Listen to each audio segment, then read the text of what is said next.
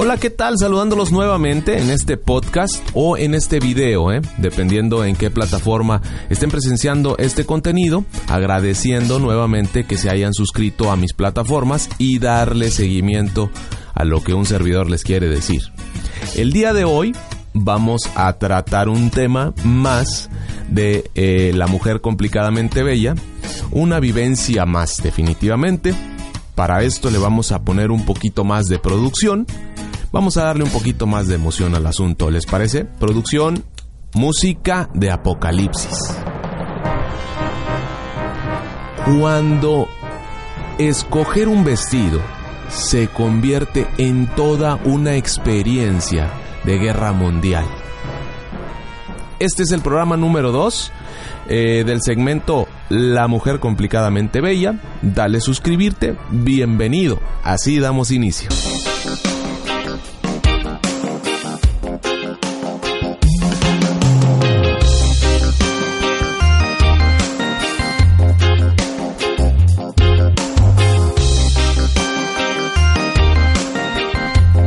Empecemos por partes. Primero lo primero y después a darle un poquito de fluidez al asunto, definitivamente. No sé por qué, pero por algún motivo o circunstancia, no existe en el mundo del sexo femenino, y quiero tratar este tema con todo el respeto posible para ellas, pero no hay mujer en el mundo que no tenga debilidad para las compras. Es como un mal común entre ellas. Tener un centro comercial enfrente, una página de internet, ¿Qué tal una tienda de zapatos y cosas similares? Y pues es una tremenda debilidad y caen de rodillas completamente ante las distintas ofertas que estos establecimientos ofrecen. La mujer siente pasión cuando le dices, amor, te voy a llevar al centro mall. Es como cuando el mundo se pone en pausa ¿Y qué creen que es lo que pasa por la mente de una mujer en ese momento? Vamos a agregarle producción y un poco de actuación, ¿les parece? Voy a aventarme a la ropa. Voy a buscar todas las ofertas que pueda. Tiendas de los mejores vestidos. Creo que necesito unos zapatos nuevos. O también pueden decir, Hace mucho que no entro a esa tienda de ropa que me encanta. Quiero entrar a esta otra tienda y probarme todo lo que me gusta. Ok, vamos a ponerle pausa ahí y recordar la última frase. Quiero entrar a la tienda y probarme todo lo que me gusta. Error. Para uno que va como acompañante, Estamos realmente agradecidos con las tiendas que dicen que solo te puedes probar cinco cosas, poniendo un tope a las largas filas que hay en los vestidores. Ojo, solo en los de mujeres. Pero aún así, la mujer, mejor dicho, va a probarse media tienda, no importa cuánto se tarde o cuántas filas tenga que hacer, estén seguros que lo va a hacer ya escogieron sus cinco primeras prendas. Ah, pero la mujer siempre es inteligente, de eso no tenemos ninguna duda, hasta que le cambia el tono de voz cuando van con su pareja o su acompañante. Pongámosle un poquito de actuación y de voz melosa. Amor, ¿y si haces fila mientras yo me quiero probar? Mientras tú estás haciendo fila, ellas ya la están dando toda la vuelta y lo que me encanta es como si estuvieran deshojando florecitas. Le agregamos producción al asunto, claro, todos producción. ¿Quién pide producción? Me quiere, no me quiere, este sí, este no. Ay, ¿por qué está tan caro? Ay, pero está bien bonito. Ay, pero ¿qué les pasa? Y mientras tú estás en la fila y estás viendo que está avanzando y ya estás próximo a seguir, empiezas a estirar el cuello como tortuga en busca de tu pareja para decirle que ya sigues y que pues cuando logras dar con ella, que la señorita del mostrador ya te está viendo, ahora pasemos a la forma de pensar de la señorita que te está atendiendo, ¿no? ¿Por qué? Porque ella también es una mujer complicadamente bella. Música para pensar. Ay, papá, no traes ninguna prenda porque de seguro estás haciendo fila por estar esperando a tu novia seguramente. Mandilón. Y sí, definitivamente tiene razón.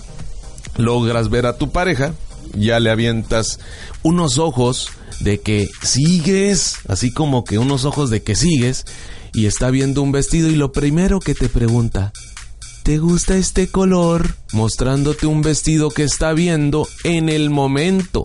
Mientras tú lo único que quieres es que agarre sus cinco prendas y que se meta al vestidor porque sientes la mirada de la despachadora gordita que ya está por decirte, bueno, si no te vas a probar el que sigue. ¿no? Cuando tú le avientas una mirada ya un poquito así agresiva, ya de pocos amigos, y tu pareja para que se apure y una mujer siempre respinga una mujer nunca se va a quedar callada definitivamente y sacan ese tipo de comentarios que no ayudan a una situación incómoda cuando tú sientes la presión de las personas que están haciendo fila y de la que te está esperando para que te metas al probador, ¿no? Y empiezan con su ¡Ahí voy, ahí voy! Claro, todos los que están atrás de ti se enteran de su comentario, ¿no? Definitivamente y una vez vamos a ponerle actuación a esto. Ahí voy, ahí voy, como si nunca hubieran hecho fila. Y tú, como para asegurarte que no haga más comentarios, le dices, ya, apúrale, solo apúrale. Error. Una mujer nunca se queda callada y es como si le dieras más cuerda definitivamente. Entonces, para asegurarte que ya no haga más comentarios, cuando tú ya le dices eso, ahora ya te dice, Ay, sí, apúrale, ¿qué? Ella es jodida, tiene que esperarse, tiene que trabajar sus ocho horas y una de lonche. ¿Y los otros qué? Si me tardo, o sea, la muchachita no se puede ir si me tardo. Y estos otros que están haciendo fila, pues qué, yo no tengo la culpa que no traigan un acompañante como yo lo traigo. Eh, son unas nacas. Definitivamente, tú lo que quieres es que ya no se entere nadie más de todo el rollo que tiene y bueno, ya no cometas errores. Lo que te recomendamos es quedarte definitivamente callado porque si hablas, digamos que sería como echarle más gasolina a la lumbre. Bueno, el siguiente paso a conocer es qué es lo que sucede dentro del vestidor entre los cinco vestidos y el pensamiento de la mujer. Pasemos al primero. Curiosamente, cuando una mujer tiene que llevar un acompañante para cumplir ese objetivo descrito, el próximo libro de mujeres complicadamente bellas dice lo siguiente. Un requisito primordial es llevar un acompañante, dice ese novio, amigo, el cual está esperando afuera del, del vestidor para ser cuestionado por las prendas que la mujer se va a probar. Bueno, se prueban el primer pantalón y típico que resultó que la prenda era una talla más abajo o más chica. Y ahí está. Música de acción. Maldito vestido. Yo me acuerdo que hace unos meses era esta talla. No sé por qué. Estoy batallando tanto para entrar si creo que no he subido de peso. Sigo pensando lo mismo. Ay, pero seguro estoy inflamada. ¿O será porque llevo comiendo tacos de harina toda la semana y me ha costado luego, luego? Ay, es que ahora las tallas las hacen muy reducidas.